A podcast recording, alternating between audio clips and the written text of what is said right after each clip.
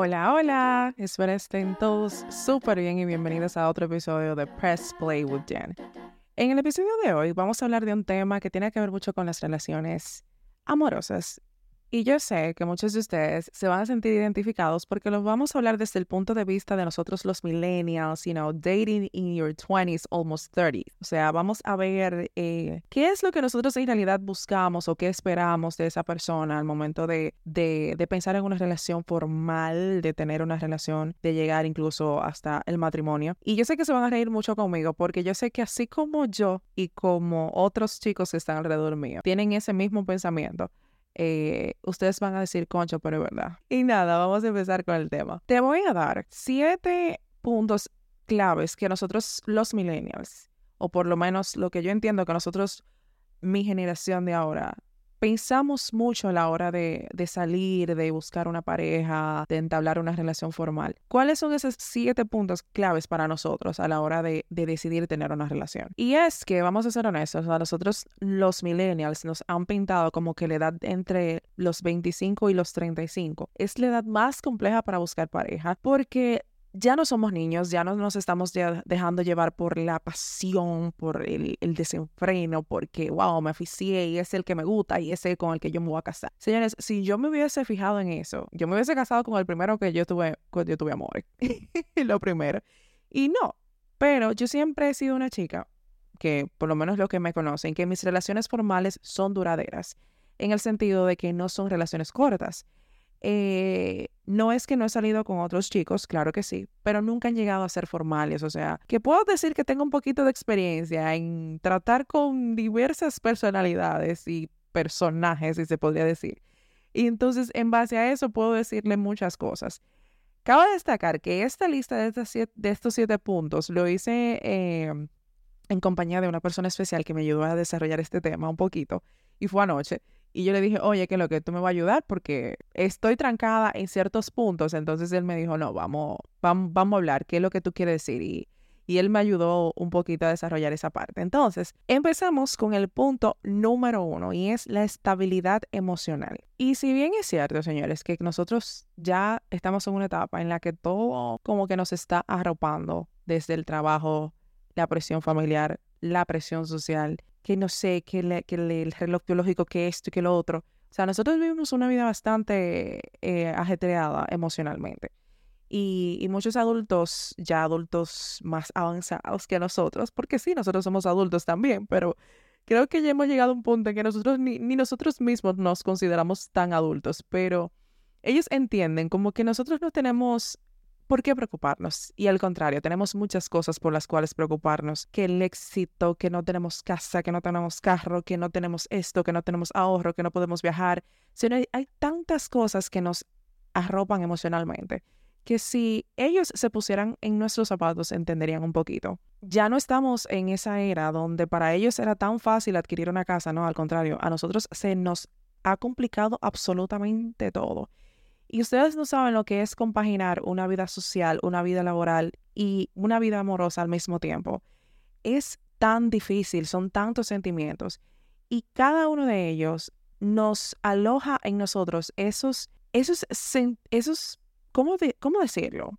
Que en pocas palabras nos desestabiliza emocionalmente. Eh, yéndonos al lado familiar, tanto la presión que, se nos ejerce muchas veces en la familia, que, que tú no has logrado esto, que tú no tienes ese trabajo, que tú, no, que, tú, que tú no te has casado, que tú no tienes hijos. Hay tantas cosas que si nos ponemos a pensar, el estar establemente emocional es complicado.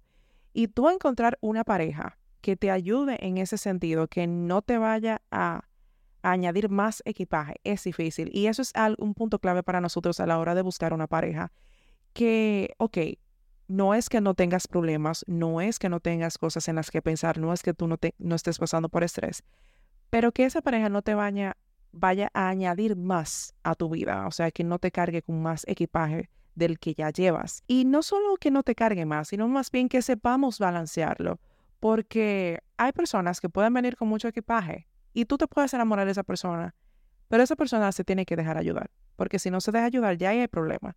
Pero yo siempre he dicho lo siguiente, nadie es psicólogo de nadie, nadie tiene que arreglarle la vida a nadie, pero tú te topas con ciertas personas que sí se dejan ayudar y puede funcionar.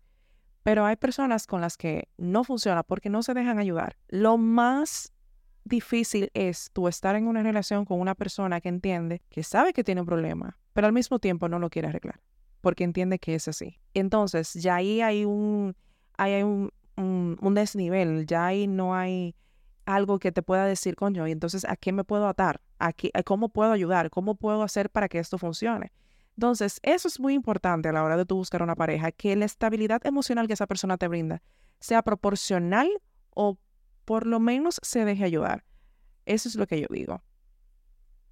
Lo segundo, el ambiente familiar sano. Miren, como dije anterior, vamos ligado a lo anterior, a la estabilidad emocional. Eh, yo siempre he dicho que yo no, yo a la hora de, buscar una pareja, tengo que tener una pareja que sea bueno con su familia, porque de ahí tú vas viendo el tipo de persona que es, pero al mismo tiempo, que yo pueda decir y que yo pueda mezclar mi familia con la tuya.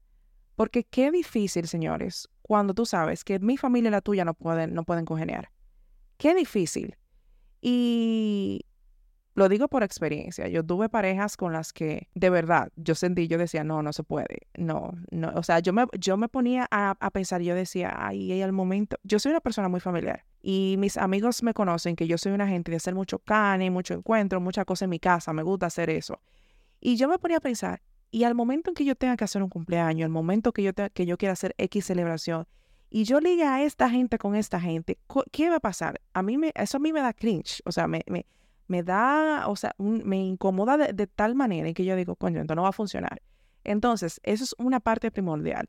No es, porque hay, hay gente que entiende, no, porque tú no te estás casando con la familia, no, señores. Al momento de que tú tienes una relación con una persona y ya tú estás en mira de tener algo más, de llegar a casarte, no eres solamente tú el que te casas con la persona, tú te casas con su familia y viceversa. Esa persona se casa con la tuya. Entonces, es saber cómo, cómo diferenciar cuando eso no obstruye.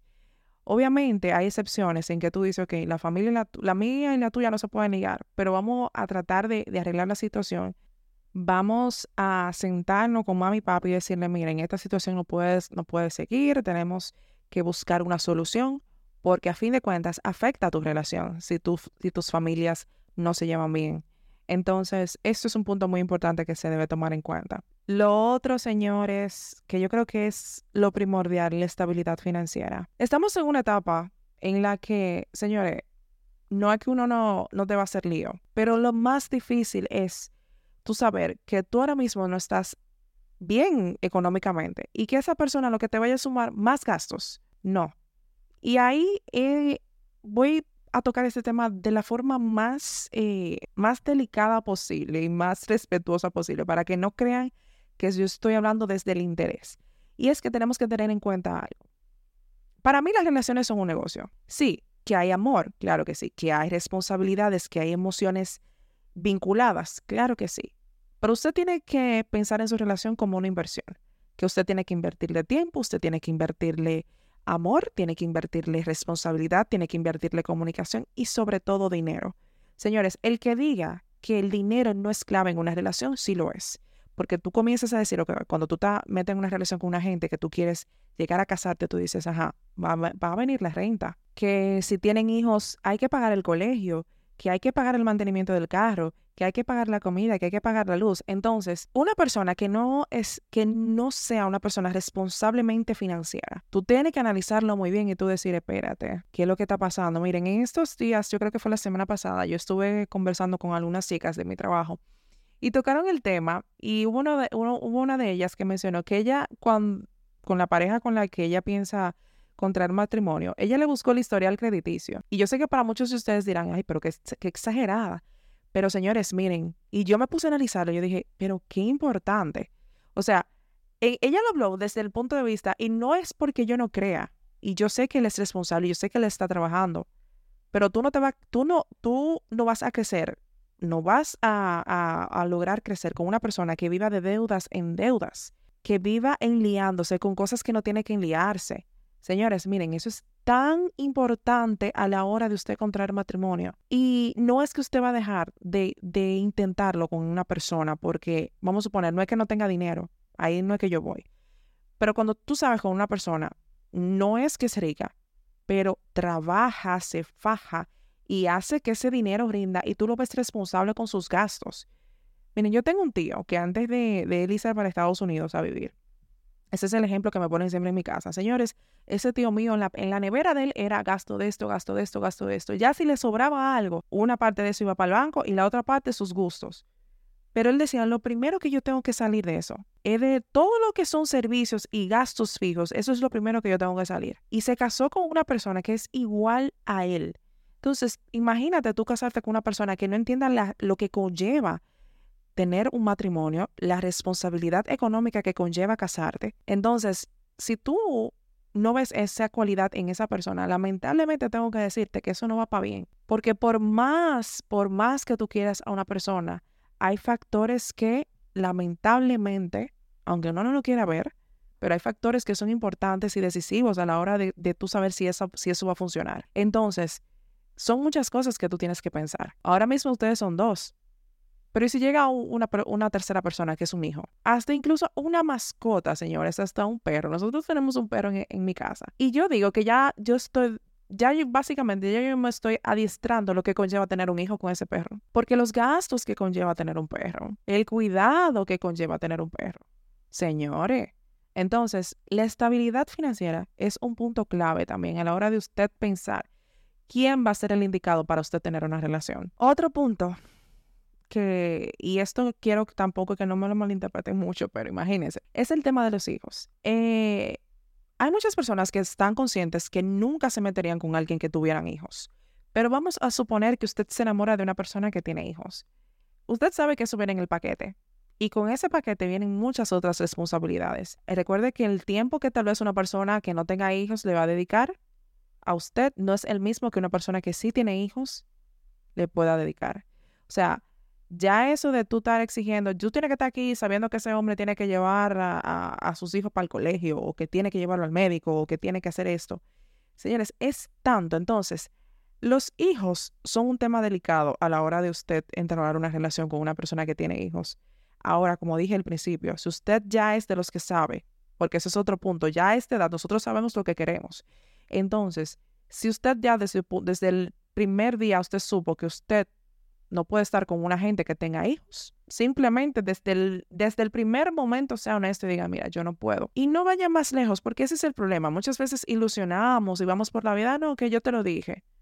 Pero, concha, tú, tú me ilusionaste, entonces, ¿para qué te metiste conmigo? Entonces, hay que tener mucho cuidado con esa parte. Lo otro que son las creencias, tanto políticas como religiosas. Miren, la pelota es normal. Y yo planteaba ayer con la persona con la cual desarrollé este tema que la política tampoco no, y la religión para mí no es problema. Sin embargo, si usted entiende que eso es algo importante para usted, que por ejemplo, que vamos a suponer que la persona que esté con usted tenga que estar en la misma, que sea de la misma religión, entonces, si usted está desarrollando sentimientos por una persona que sabe que no es de la misma religión, después no venga a obligarlo a que se cambie, porque eso se ve de verdad se ve un, tanto irrespetuoso y se ve un tanto incongruente porque usted se enamoró de esa persona aún a sabiendas de que esa persona era de esa religión. Y lo mismo con la política. Voy a decirlo desde mi punto de vista personal. Mi familia, mi papá toda la vida ha sido del blanco, del PRM, toda la vida. Pero del PRM de Peña Gómez, ya usted sabe, eso es algo intrínseco que tiene mi papá porque eso es hereditario, eso viene de la familia de ellos. Sin embargo, eh, al momento que nosotros fuimos creciendo, mi hermano y yo desarrollamos, nos vinculamos a otro partido, vamos a, vamos a decirlo de esa manera. Entonces, mi papá no era que no le molestaba, claro que sí que le molestaba, pero tuvo que respetarlo. Y lo mismo pasó con mi mamá. Mi mamá era del, era, estaba vinculada mucho al partido de que sus dos hijos estaban vinculados completamente. Pero siempre hubo respeto. No es que no hubo días en la que, señora, aquí las discusiones eran grandes de apago o no, pero tratábamos siempre de que eso no, no se fuera muy a lo personal, porque sabíamos que mi papá es un hombre viejo, imagínese usted ya. Entonces, él sabe lo que, lo que, lo que él entiende que para él es bueno. Tal vez para nosotros no, es, no lo es. Y yo siento que todo este tema, tanto de la religión como la política y lo demás, tiene que ver mucho con el respeto. Ahora bien, como dije al principio, si usted entiende que eso es primordial para usted, que una persona sea de su mismo partido, de su misma religión o hasta lo más insignificante, hasta de su mismo eh, eh, equipo de pelota. Entonces, trate de que cuando usted está buscando una relación, no enamorarse de una persona, porque te voy a decir, el, enamorarse es tan, o yo, yo le estoy diciendo aquí, trate de no enamorarse, pero es que imagínense ustedes, eso no es, eso no es algo que usted lo controla, pero hay que pensar mucho en esa parte. Lo mismo con la religión, mira, la hermana de mi mamá, lo pongo de ejemplo aquí, se casó con separación de religión y nunca ha habido un problema en esa relación, por lo menos lo que yo he visto. Eh, de que, que hay que de qué religión van a ser los hijos, de qué no. Allá los muchachos saben lo que tienen que ser. Ellos eligen, incluso van a sus dos, van a su misa normal, van a su culto normal. O sea, al fin de cuentas es el mismo Dios, obviamente con diferentes doctrinas. Pero yo siento que eso tiene que ver mucho con el respeto. Si usted entiende que usted no tiene ese grado de respeto, entonces trate de, de que entonces en el círculo donde usted se desenvuelva pueda encontrar algo. Pero si no, maneje mucho la parte del respeto, de la comprensión, porque imagínense ustedes, como dije, enamorarse no es algo que usted controla. Yo no puedo, como dije ahorita, que le dije, trata de enamorarse, pero al mismo tiempo podemos pensar es que eso no es algo que tú controlas, de que, ah, que yo me tengo que enamorar de esta gente. Y no es así. Lo otro, señores, es la compatibilidad sexual. Miren, eh, ya en esta etapa de nuestra vida, ¿qué puedo decir de este tema? Y, no, y, es un poco incómodo tratarlo, porque yo sé que mami y papi me van a escuchar, pero no, whatever, ya somos adultos, ¿verdad que sí? Pero a veces yo escuchaba, por ejemplo, con el tema incluso hasta de las infidelidades, no, porque que él, es, él me fue infiel, pero, pero él solamente se acostó con ella, pero él me ama a mí. No, miren, para mí, Voy a, ponerlo voy a poner el ejemplo de esta manera. La relación es un florero y todo lo que sostiene esa relación es una mesa. Una parte es la comunicación, una parte es el amor, una parte es lo económico y la otra parte es lo sexual.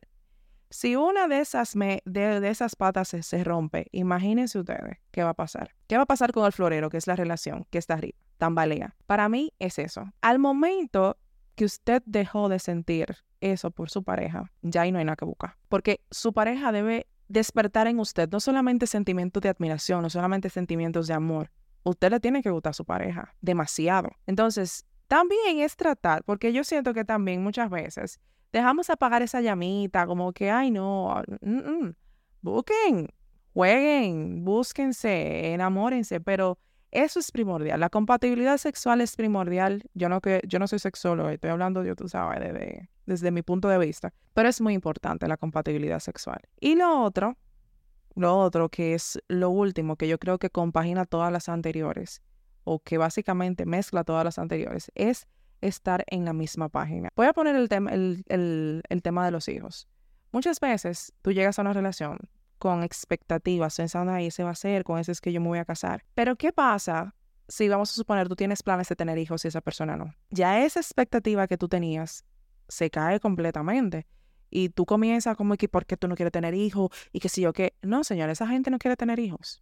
No lo obliguen. Ahora bien, vamos a suponer, él te dice, yo quiero tener hijos, pero ahora no es el momento. Ah, es un tema que hay que hablarlo muy bien, porque yo sé también, por experiencia propia, los hombres creen que es mentira, pero nosotras, el reloj biológico de las mujeres sí existe porque mientras más adultas nos vamos poniendo, nuestro conteo de óvulos se va disminuyendo. ¿Por qué tú crees que ya a esta edad hay mujeres que lo que están decidiendo es congelar sus óvulos?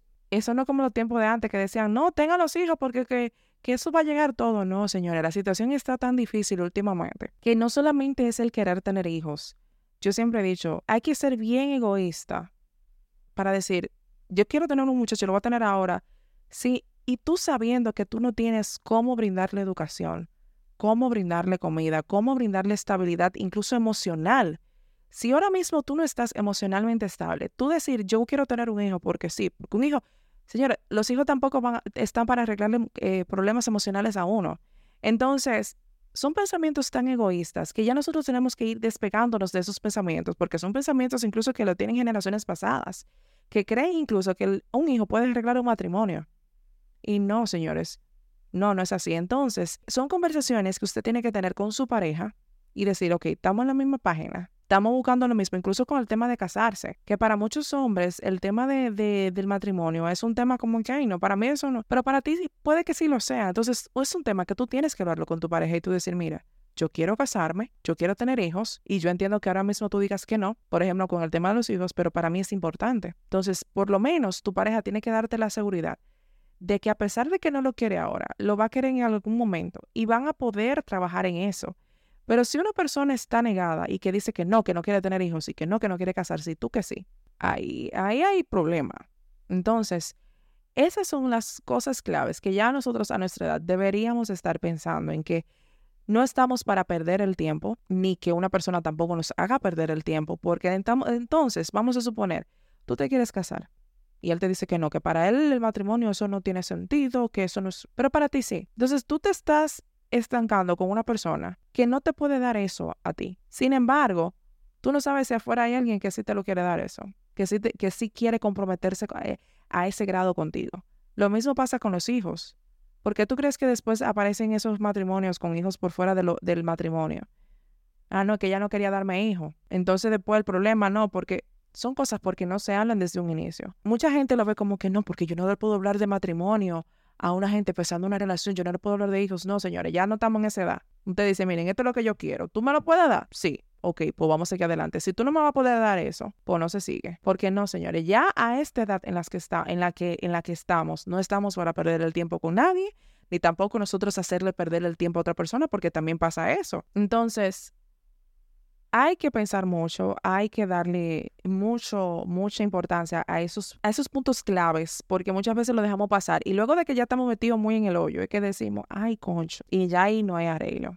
Nada, espero que esta conversación que en la que yo le puntualicé ciertas cosas que yo entiendo que son primordiales a la hora de que usted vaya a buscar una pareja, tiene que tener en cuenta cada una de ellas, porque usted después no quiere dejar pasar, decir como que ya se me fue el tiempo. Y aunque no lo crean, sí el tiempo se nos va. Y es importante por lo menos hablarlo porque el otro no es adivino tampoco.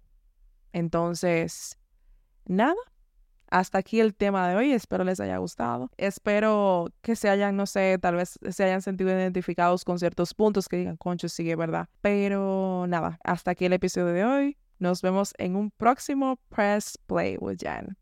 Bye.